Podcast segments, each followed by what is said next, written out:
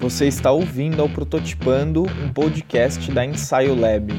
Meu nome é Pedro Piovan, eu sou fundador da Ensaio e por aqui a gente vai receber quinzenalmente diversas pessoas que são amigas da inquietude para a gente navegar e explorar juntos a essência da inovação e do design.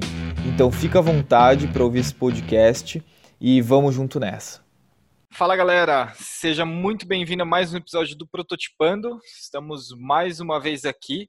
Hoje a gente vai receber uma pessoa muitíssimo especial para falar de um assunto muito caro à nossa realidade. Né? A gente é, tem um relacionamento muito íntimo, muito próximo, todos nós, né, com esse assunto, que é basicamente como é que a gente sai dessa lógica é, que não leva a gente para muitos lugares, né? Nessa lógica muitas vezes punitivista, nessa lógica muito violenta é, e com muita falta de proposição de como que a gente sai dessa enrascada que a gente se meteu. É, então hoje a gente vai falar um pouquinho de como que a gente faz isso e a pessoa que a gente está recebendo aqui é uma pessoa que faz isso já há muito tempo e já fala sobre isso há muito tempo. É, quando a gente teve a felicidade de convidar ele para um episódio no, no Prototipando, é, eu fiquei muito com muita vontade de ouvir é, essa pessoa para falar sobre isso. Como é que a gente propõe uma outra agenda para solucionar esses problemas tão enraizados, tão complexos, que não são só sociais, não são só políticos, não são só econômicos, mas também são muitos, muitos estruturantes da nossa realidade. Então, hoje a gente está recebendo aqui o Preto Zezé.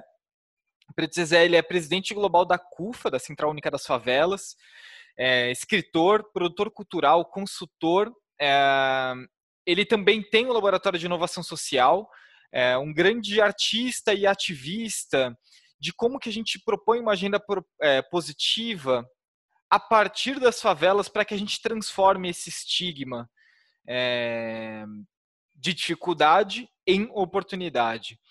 É, e o Preto Cezé, enfim, é uma pessoa incrível para falar sobre isso. Então, a gente começa aqui agora o nosso episódio com ele, com o Preto Zezé. Opa, Zezé. Opa, tudo certo? Tudo bem, e você? Tranquilidade, só ligar aqui o fone aqui. Zezé, é, cara, eu pensei da gente fazer um bate-papo mesmo, da gente trocando uma ideia, a gente conversando.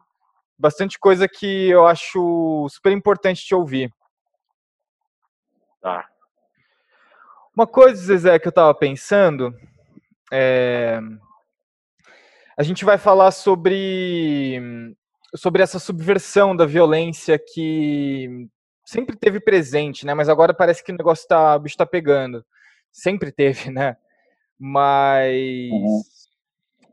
uma coisa que eu, que eu, eu, eu, fiquei muito tocado mesmo na quando eu vi a tua entrevista com o Torturra, com o Bruno Torturra, é, foi que é, assim, independente do plano, independente do, do projeto, do esquema de violência, é, a CUFA, as favelas, toda essa organização conseguiu dar uma resposta propositiva. Uhum. E eu queria te ouvir, como que, como que funciona essa, como que a gente consegue dar uma proposta propositiva para um cenário de tanta violência, cara? Pois é, cara, porque assim, tem uma primeira premissa que é nós somos uma organização de base de mais de duas décadas, né, cara? Então, é, a nossa opção de ser uma instituição dirigida, formada, que elabora e que tem na sua composição central homens e mulheres pretos de favela, isso deu um plus a mais, deu uma posição privilegiada, deu um posicionamento estratégico para a CUFA porque a gente não foi para a favela fazer ação emergencial. A gente já está lá há mais de duas décadas, entendeu? Isso é a primeira coisa. A segunda é que, do ponto de vista das questões de violência, a violência do território é permanente. E é a violência que não se pode falar nada, né? Você não tem, você não tem é, mecanismos de regras de violência que ocorrem em territórios que você não intervém. Então, e é uma violência invisível, silenciosa, mas que está presente lá. E o outro elemento que eu penso é que também nós estamos com a capilaridade, com um conjunto de ações há muitos anos nesse território, que nos credibilizam a estar nesse território realizando nossas ações sem promiscuidade, sem associação ilícita nenhuma e, e construindo agendas positivas nesse território. A prova é que a gente atua em todas as áreas do Brasil, não tem problema nenhum com facção nenhuma, com crime nenhum, e não tem promiscuidade também. A gente é muito respeitado, né? E aí eu também acho que tem outro elemento que é reconhecer a dinâmica desses territórios. Né? O conhecimento da dinâmica desses territórios é muito importante você fazer intervenções para que não acabe em erros, né? Que podem, inclusive, erros que podem custar até vidas. Uhum. Acho que tem essa dinâmica, conhecimento da dinâmica do território, isso tornou tudo mais fácil.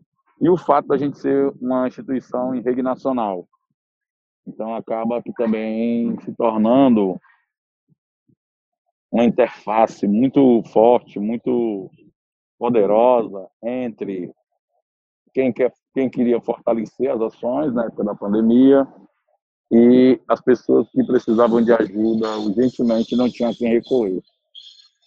É, então acho que esse é o, digamos, os elementos, né, que deram que deram o tom da nossa atuação na pandemia diante de uma realidade que você a gente não tinha retrovisor para ver o que estava acontecendo e a incerteza para frente era a única coisa certa era a incerteza é, então, e aí acabou a gente é, agora tá assim a dimensão da CUSPA se era grande você imagina o tamanho que está agora né então em plena pandemia nós ganhamos reconhecimento um prêmio da Unesco abrimos CUFA em outros países é, conectamos, só para ter ideia, em Fortaleza tinha.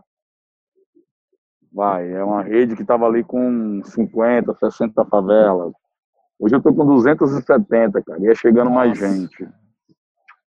Então virou um negócio monstruoso, porque é, e aumenta a responsabilidade, porque você tem que politicamente continuar organizando essa base, você tem que continuar agindo. É, para nós não tem um, ah, o que é no pós-pandemia. Não existe essa posição confortável para ficar esperando quando a pandemia passar. Nós temos que agir agora. Então, estamos criando empresa, preparando programa, vamos lançar agora, nesse mês ainda.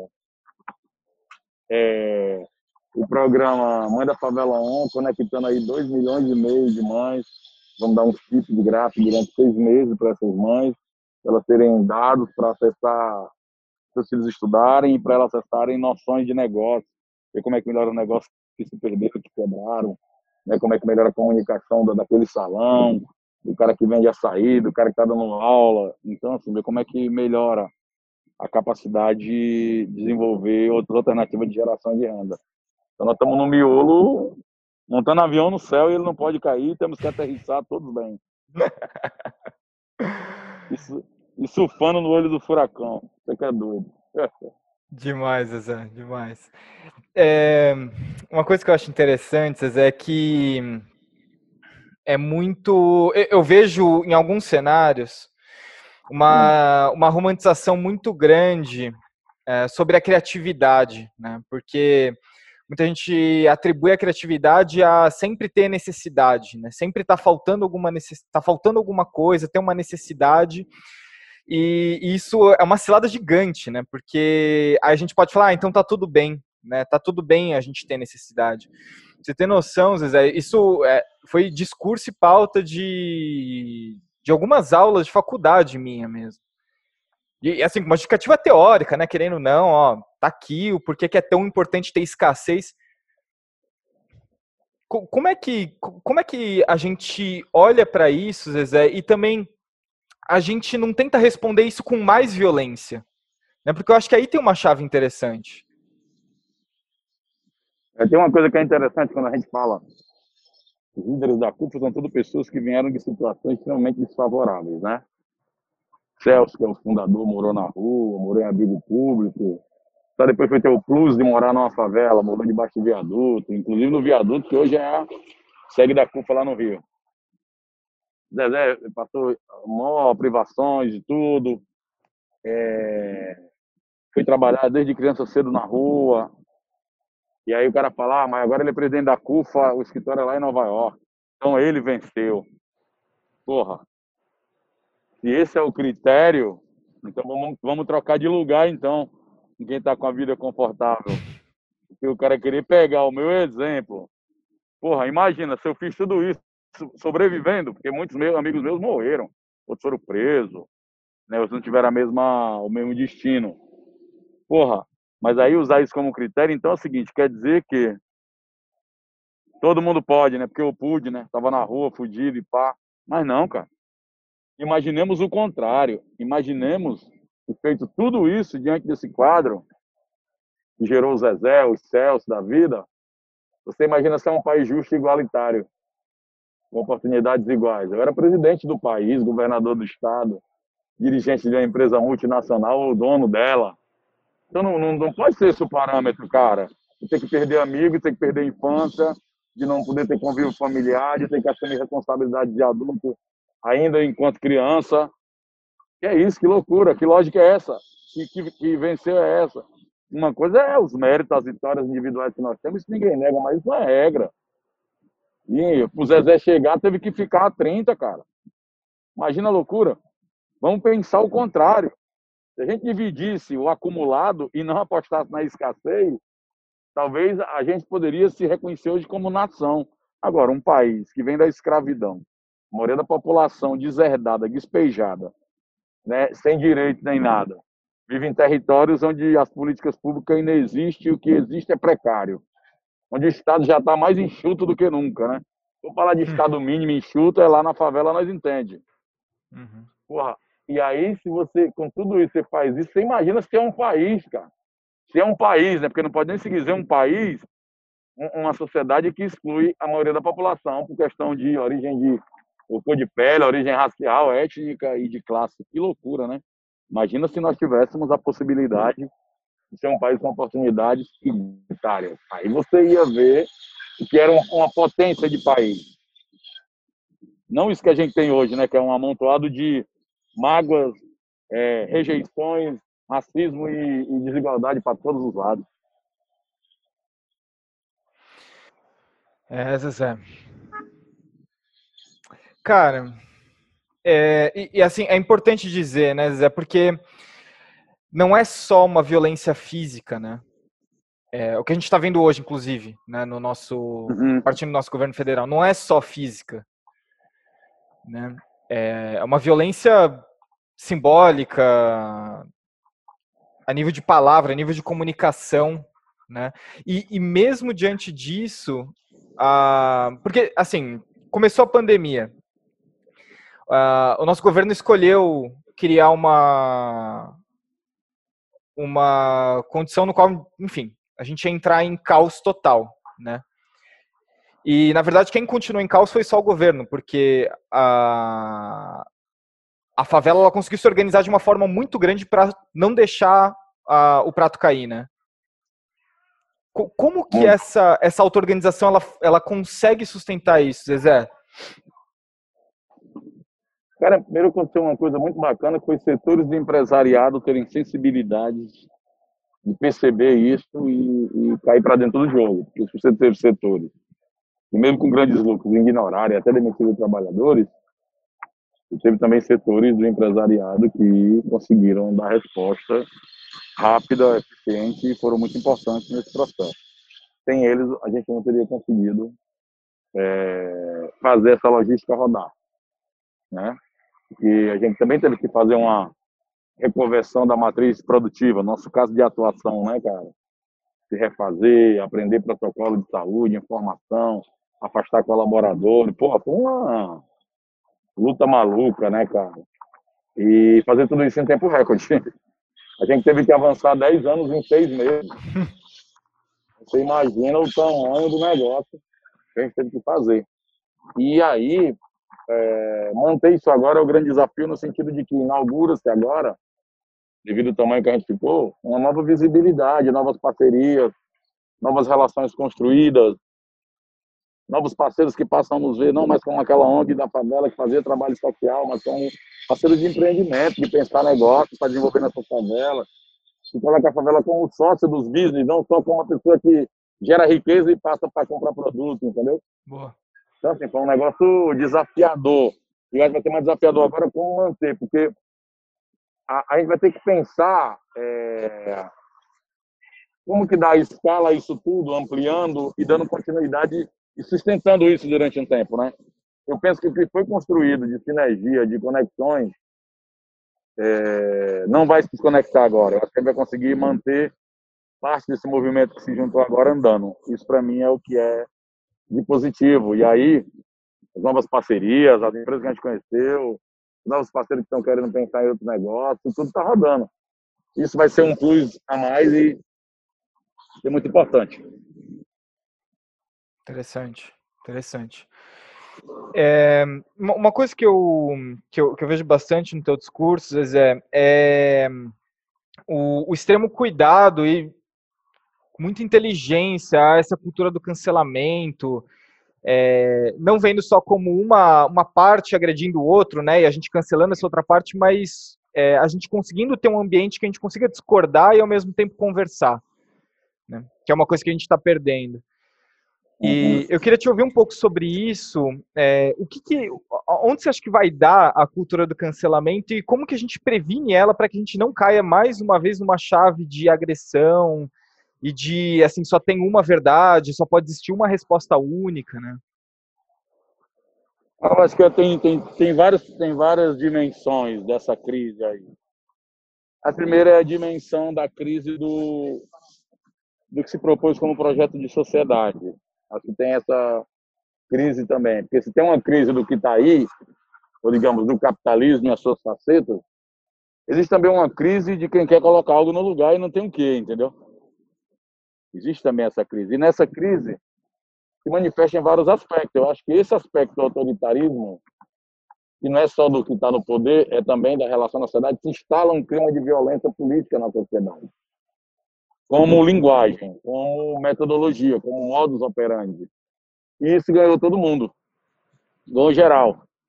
Se você levar para o plano político maior, vamos pegar o lance da segurança pública, mim é o retrato mais claro de que essa agenda está crescendo, venceu e vai se ampliar. Porque você tem, inclusive, setores progressistas com o mesmo discurso de lei e ordem de setores conservadores. Então, isso é uma coisa muito preocupante, cara, porque não, não se tem é, não se tem uma perspectiva de ninguém que possa construir uma agenda pública e a agenda pública ela não está é, no, no nosso entender não está sujeita a um grupo, a um partido, a um político. A agenda pública é uma construção consensual. É, e a agenda pública, a gente precisa, cara, ter um, um, um acordo mínimo. Que, por exemplo, você vai para uma favela. Na favela esse clima não existe, cara. Cancelamento na favela é um jovem negro morto a cada 23 minutos. É não ter vaga na, na, no hospital agora quando tiver com Covid. É não ter emprego. É o negócio fechando. É, falta de dinheiro. São filhos sem escola, com as mães da favela em casa sem poder sair.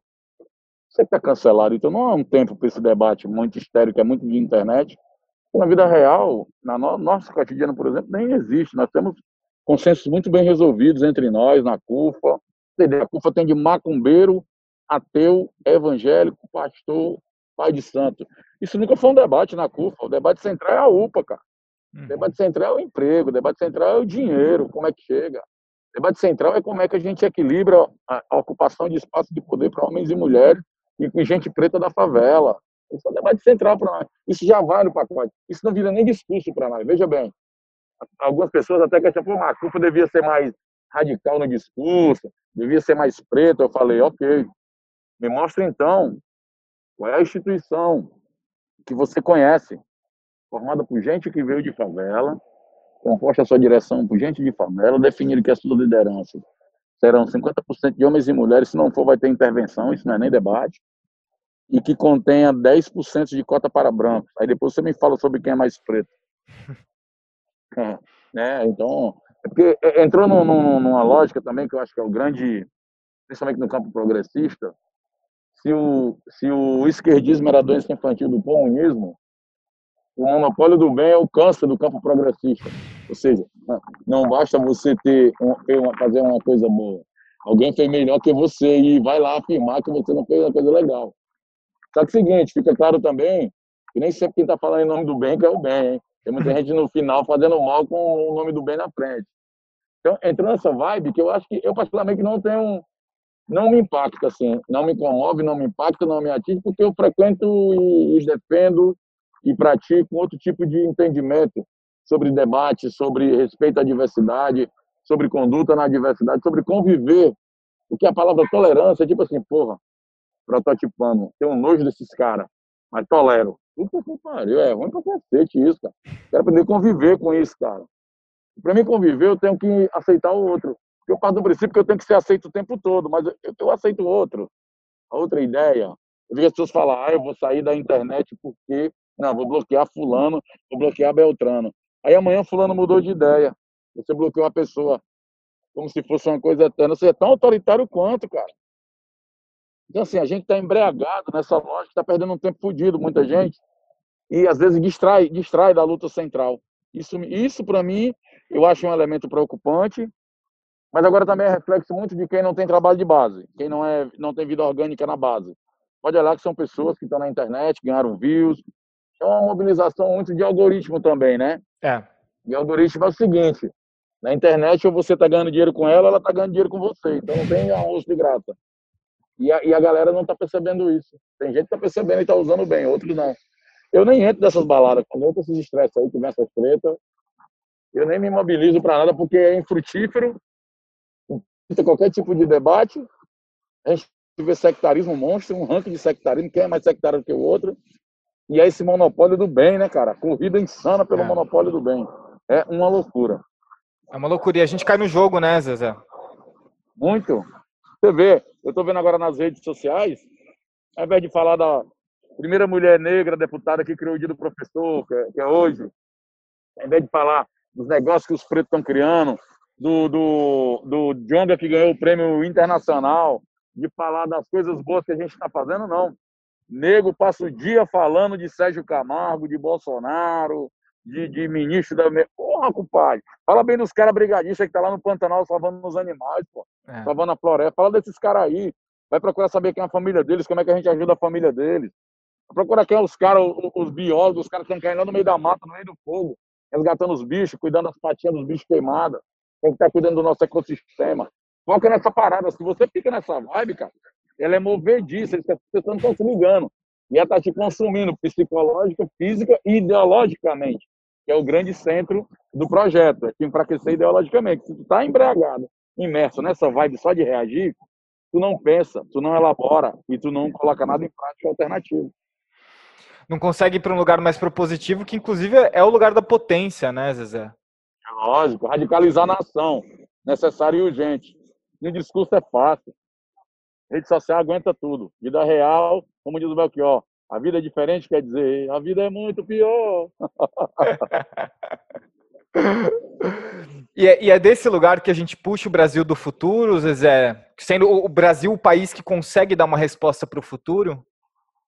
É lógico, é daí que vem. Olha só, 90% dos empregos gerados no Brasil vem de CNPJ pequeno, médios e pequenos. Olha lá, 9 milhões de microempreendedores individuais criados. O governo da Dilma, inclusive, criaram 8 milhões. Eu já vejo a galera de esquerda xingando empreendedorismo. É xingar o nome, o conceito, ok, mas há uma dificuldade clara, há um incômodo nítido de falar sobre dinheiro. Uma sociedade capitalista, desigual e injusta que nem a nossa, que não é pobre, ela é desigual. Uhum. Tem riqueza na mão de poucos e miséria na mão de milhares. Se você não fala sobre divisão de riqueza, nós vamos falar de quê, meu parceiro?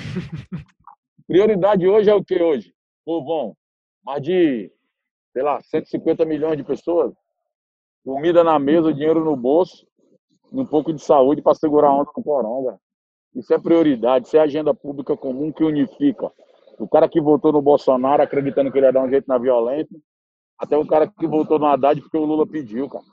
Isso aqui une o Brasil. precisa de alguém agora para parar, para vir pelo, pelo caminho do meio aí, juntar as melhores inteligências e saberes e propor uma repactuação para o Brasil. Zerou tudo, está tudo avacalhado. Todo dia a gente vê uma instituição avacalhada, todo dia a gente vê a imprensa desacreditada, todo dia a gente vê a ruptura de voz com o mundo político aumentando com a população. Isso não é sadio, não, porque os problemas da democracia só tem saída na própria com mais democracia, não com menos. Quando você não dá alternativa a isso, quando você não tem um enredo para oferecer algo a não ser a reação ou o xingacionismo, a tendência é as pessoas cada dia mais ver que é uma bagunça geral e trocar direitos e democracia, uma plataforma social, por um discurso e uma agenda de lei e ordem. É o que nós estamos vendo no Brasil. Chega na quebrada, fala você quer botar o quê aqui? Uma praça, um posto de saúde? A delegacia. GPM da Guarda Municipal. Não, constrói ali mais presídio aí. Bota mais gente presa. Porra, tá maluco, cara. Estamos caminhando pro buraco. E estamos pagando caro. Você tem ideia, dia do professor, né? Uma criança, para ficar na escola um ano, o governo federal paga, aliás, para ficar na escola, o governo federal paga por ano do Fundeb em torno de R$ 1.300 a R$ 1.400. Um moleque para ficar preso, ou um adulto no presídio, é quatro pontos, cara. Que, que, matemática louca é essa, bicho? Alguém tem que dizer para o cidadão, mesmo aquele mais conservador, mais de direita, que ele nem sabe o que é isso mesmo. Cara, essa conta não vai fechar. Você está financiando a sua tragédia no futuro. Alguém tem que dizer, alguém tem que falar isso sério. Tem que chamar os governadores do Nordeste, que são mais progressistas, e dizer: a agenda de vocês é igual a dos conservadores na segurança pública.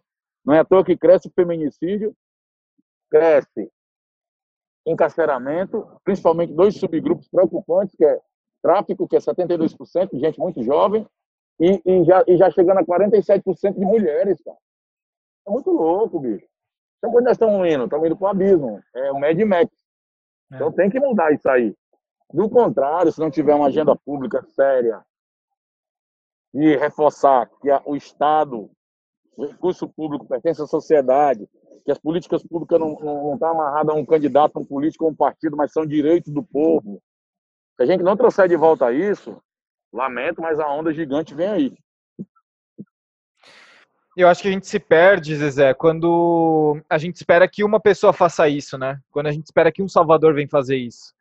Né? E a gente é fica rezando para esse Salvador chegar, né? É, e, e, e não vem. Né, e, e, se vier, eu acho que vai, dar, vai, vai ser pior, hein, Zezé? Não vai vir, cara. Não tem como vir mais. Porque não há consenso. Não é os nomes que tá, estão tá, que pedindo mais. É, o que, é, é a promessa que caiu. Prometeram Olha como é doido, é no mundo todo, essa onda gigante, porque é no mundo todo. Você está vendo a crise no coração da sociedade americana, coração do capitalismo mundial. A crise parte de lá, por isso que repercute no mundo todo. Você está vendo a crise de perspectiva, cara. Porque é o seguinte, cara ainda estava participando de um jogo desse, meio duro, meio desigual. Fala assim, pô, vai chegar final do mês, eu vou ter meu salário, vou ter um dinheirinho, vou vender ali minha cerveja na rua, vou fazer ali 50% em cima da CD, vou fazer um dinheiro. Quando tu tira isso, fica o quê, cara? Hum. Tirou, cara. É tipo tirar um pino de uma granada tirar um balão de oxigênio. Vai sobrar o quê? Nada. E aí, realmente, quando eu vejo hoje, todo mundo querendo pendurar a culpa no pescoço de alguém e ninguém quer se ver como parte do processo, essa coisa de culpa é tão triste, é muito, o, o, a história do cancelamento é muito privado, culpa, né? Porque a culpa ela é imobilizante, mano. Eu gosto mais da responsabilidade, que aí cada um pode ser protagonista de mudar, entendeu? É corrigir seu erro, sua caminhada e ajustar. Outra. Tem essa de que alguém tem a receita de alguma coisa, hein? Tá é outra.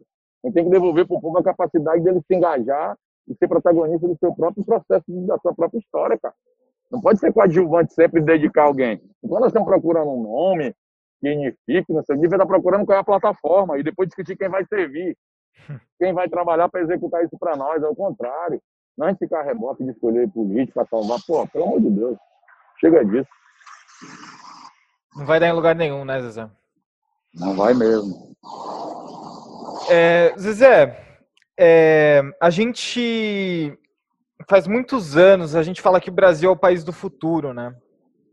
É, nunca e, chega, né? E parece que o futuro nunca chega. É vai chegando aí o cara aqui, né? Mais pra frente. Não é, não é, não é, fala sério. É...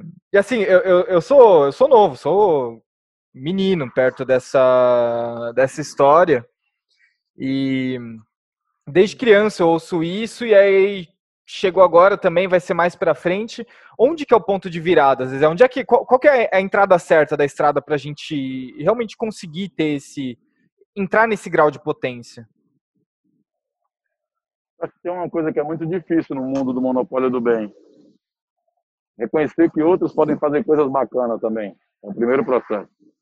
Outra, é exercitar colaboração. Exercita um pouco. Eu estava falando com uma amiga minha hoje, mulher inteligente, mulher fantástica, engajada. É... Laura é o nome dela, vou falar, pronto, lá do Rio.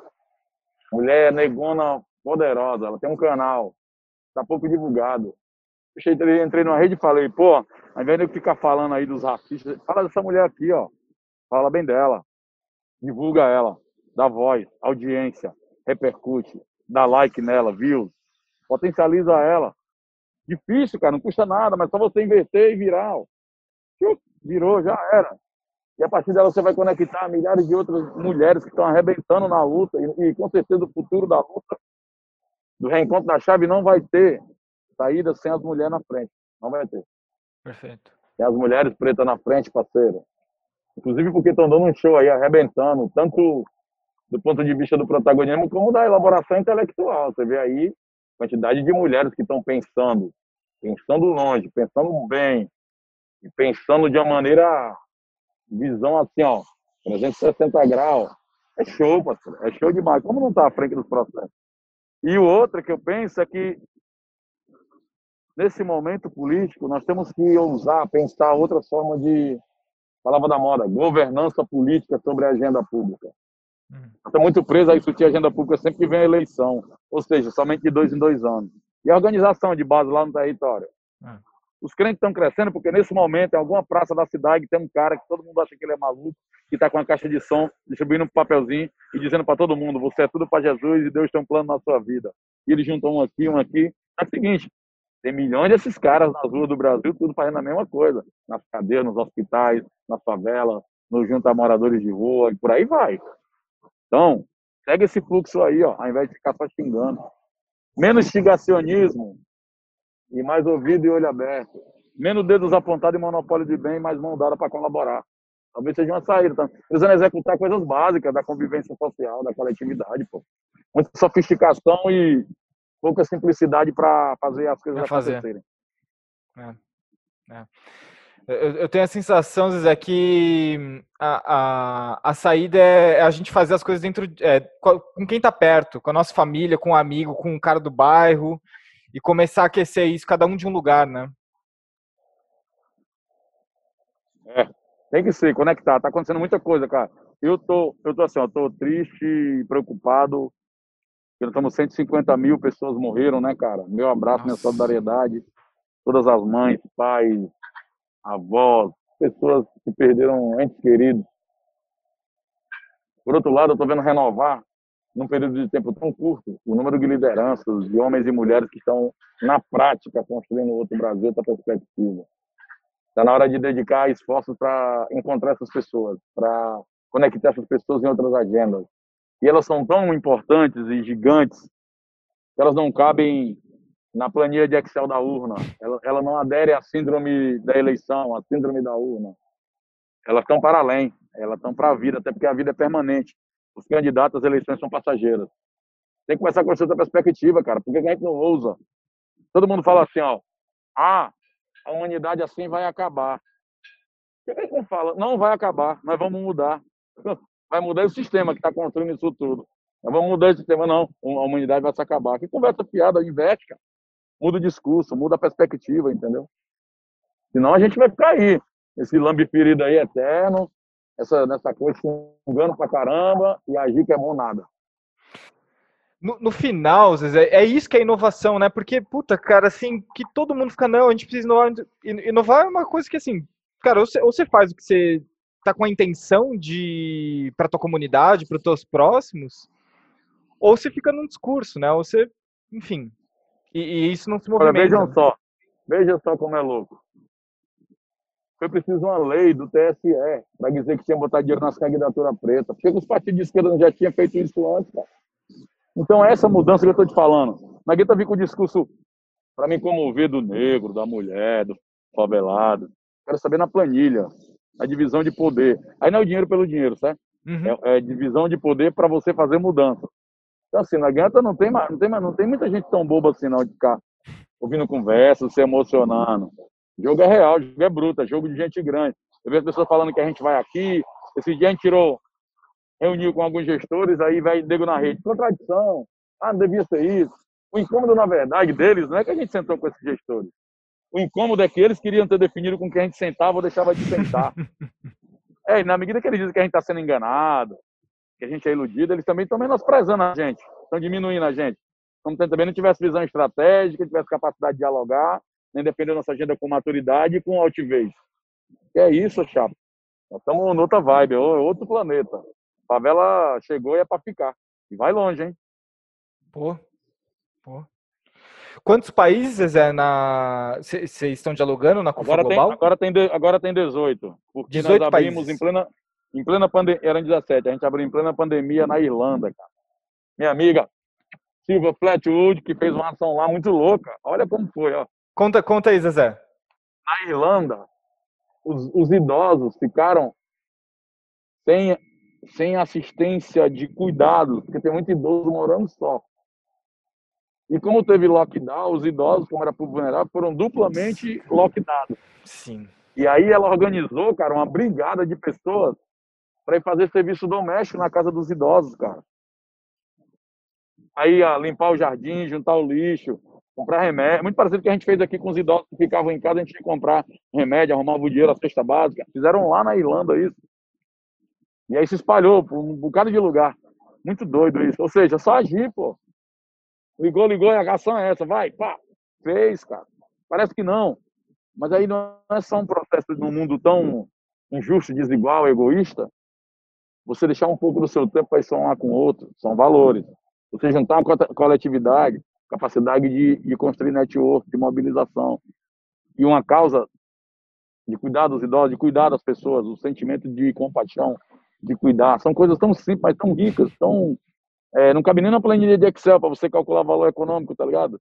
E, são tão, e não tem nem preço, por quê? Porque todo mundo pode fazer, não, não compra em lugar nenhum, nem vende. É só você ter atitude, cara. Essas coisas, para mim, resgatam algo que vão na contramão do que nós estamos vivendo agora, que é o individualismo, que é o monopólio do bem, essa autoboquetização infinita, sem gosto nenhum, é, é frustrante, né, cara? E, e a, a, gente chama de masturbação de MC. é muito doido, porque você fica vendo as pessoas. É, é uma necessidade. As pessoas falam como se elas representassem milhões, e na verdade, talvez não representem nem a própria família, entendeu, cara? É, é muito doido. Quando na verdade o mundo agora, as pessoas. É, é, não existe. Não existe Fortaleza, existe o cara que está lá na rua da minha Zara das Quadras, preocupado se a luz está legal, se o calçamento está bem, se está tudo certo ali, se as crianças estão brincando bem na pracinha, Existe a vida do cara. Como é que eu conecto essa microvida às outras microvidas do mundo? Né, pensa, na verdade, o conceito de aldeia, né, cara? Uhum. Ali as pessoas ali com seus rituais, com sua coletividade. E por incrível que pareça, é... quem está falando sobre essas coisas, infelizmente, sobre tradição, sobre propriedade, sobre família, sobre valores, infelizmente não é o campo progressista. Olha que louco isso. É, é, e, o, e o campo autoritário está com dois enredos loucos.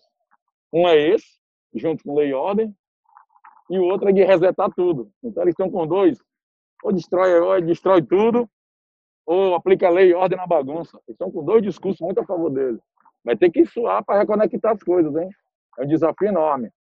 Mas, ao mesmo tempo, uma das formas de, de nos desmobilizarmos é aqui no imaginário, na ousadia, na teimosia aqui do pensar fora desse lugar, de libertar do cativeiro mental, digamos assim. É... Eles dizem assim, ah, eles são poucos, estão, estão lascados, estão fodidos. Depende, nós somos poucos em milhares de lugares, então nós somos milhões, pô. Percebe a uhum. lógica? Uhum. É só tudo um jogo de ilusionismo. Precisa a gente começar a romper um pouco disso também. Senão nós vamos atolar aí numa falta de desesperança, num pessimismo e num derrotismo adoecedor. E aí fica autorrealizável, né, Zezé? É difícil. O cara procura as pautas mais impraticáveis para seguir. Não tem como dar certo. não tem, pô. Não tem como dar certo.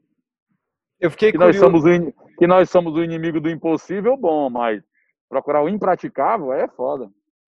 Eu fiquei curioso que você, você falou sobre teimosia. Em, em que chave você acha que a gente tem que ficar teimoso, Zezé? Teimoso em, em, em levar agenda positiva. Veja, o enredo hoje está todo em torno da negatividade. Aí você chega para um cara, nesse momento, que está desempregado, ou o negócio dele quebrou, cheio de frustrações à vista, vivendo vários dilemas, sem expectativa de porra nenhuma. E a agenda que chega para ele é só denúncia, protesto, desgraça, morte, tragédia, fascismo, é violência, fascismo. Porra, aí chega alguém e fala para ele: Você é tudo para Jesus e Deus tem um plano na sua vida. Porra, até eu vou, cara. Até eu vou, cara. Claro, é claro. Então, é essa, essa teimosia que tem que ser louca. Meu irmão, o carro está acabado. Mas você é tudo para Jesus, cara. Os crentes estão dando várias pistas para a gente reconectar os fios, cara. A esperança para nós não é uma palavra, não é um bordão de marketing político. Para nós, é a única opção política possível, parceira. Esperança é opção política, não é jargão e marketing. Isso que nós temos que pã, colocar e respirar todo dia o nosso mantra. A esperança é minha opção política. Sai de casa e vai para a luta. Junta os cacos e desce parendo e vai com tudo. Não tem jeito. Agora o povo, o povo brasileiro vai ter por que perder, mano. O povo não tem nada, o povo não tem propriedade, o povo não tem dinheiro guardado em banco, dinheiro que ganha gasta, muita conta para pagar, os boletos não fazem isolamento social, as contas não ficam em quarentena. Você não tem direito nem. Se, se você ainda quiser ter medo, porra, mas medo de perder o quê, parceiro? Não tem mais nada, cara. Não tem o direito de ter medo. Por isso que a, a esperança é a opção política. Estava dizendo, me, me, veio uma, uma fala do Ailton Krenak no começo da quarentena, lá do, do da pandemia e tal. Ele, ele falou, né? Perguntaram para ele, falou assim, Ailton Krenak, assim, sob teu olhar, é, como é que a gente vai sair dessa? É, qual é a solução? E aí ele falou, a gente vai ser surpreendido pelo óbvio, né? Cara, isso. Zé, você não tem ideia. Eu, eu, eu, tô repetindo isso todo dia em casa. A galera tá louca lá em casa, porque isso ressoa, né, Zé? Isso ecoa. Muito. Muito, muito, muito, muito, muito. muito. E quem já vivia sem, a pessoa fala assim: ah, mas você estava na pior, na pior. A pessoa vai falar de golpe para nós, de crise, de tragédia. De... Rapaz, nós já vivia isso, cara. Não é novo, né, Zezé? Não é novo pós-doutorado em tragédia, é, pós-doc em desgraça, doutorado em sobrevivência das adversidades da sociedade racista desigual do Brasil. Pelo amor de Deus. É falar, de, é falar o que para nós? De quê? De que? De que, que tragédia? Qual? Ah, tá maluco? Não existe isso. E Zezé, o que que eu queria te ouvir um pouco do que que a CUFA está olhando a partir de agora, assim, para os próximos meses, para o próximo período, que que para onde a CUFA está olhando? Nós estamos olhando numa, na reorganização da CUFA, ampliar essas bases. Nós estamos conectados hoje com mais de 5 mil favelas no Brasil. Estamos nos 26 estados, mais do Distrito Federal. Deve estar aí umas quatro. Na última contagem, estava 442 cidades. Nossa, cara. E agora é começar a puxar o bonde, abrir negócios sociais, empresas que levam lucro para dentro da comunidade, que compartilham progresso, começar a fazer a coisa andar. Estamos nessa vibe. Montar os negócios, aumentar a organização, aumentar a capacidade de gestão, agregar parceiros, desenvolver, desenvolver desenvolver. Fortalecendo sempre a base, foca em fortalecer a liderança e vamos que vamos. Boa, boa. Zezé, queria te agradecer demais, cara, pelo teu tempo, pela tua disponibilidade. Sua super solícito, cara. Fiquei super feliz com o Léo. Uh, quando você aceitou o convite, eu acho que a gente tem que ouvir muito, cara. Tá bom. Um abraço aí para geral. Obrigado pelo convite. Estamos no corre aqui, tá vendo que eu tô na rua, vindo uma ação, vou para outra. Direto, pensei que nem ia dar tempo de fazer. Eu falo que eu tô fazendo, tem vários momentos que eu faço da rua, dentro do carro, Bora no lugar. É o jeito, né? É, mas é isso aí a dinâmica também da vida. Porque senão tu fica em casa trancado dentro de uma live. Aí também é outra loucura também, mano. Você entra em outra vibe que não é. que não vai te levar pra lugar nenhum, É, né. Zé? Você mora dentro de uma live, se deixar. Tem escritório, né, Zezé? É a rua, né, cara? Não é? É isso. Então, para quem quiser saber mais sobre o Preto Zezé, a gente vai deixar aqui no link, é, aqui na descrição, o contato do Preto Zezé é, pelas suas redes, o contato da CUFA, como você pode achar a CUFA, caso você queira entrar em contato com eles, falar com eles, conversar com eles sobre algum projeto, alguma iniciativa. É, vou- a gente vai deixar tudo aqui na descrição do nosso episódio. E ah, não se esqueça de se inscrever na nossa newsletter, o, o espaço que a gente tem para a gente falar sobre inovação semanalmente é, e sobre tudo que a gente pensa sobre inovação também. A gente vai deixar o link de inscrição aqui na descrição desse episódio. E eu espero te ver no nosso, na nossa próxima gravação. É isso, um abraço.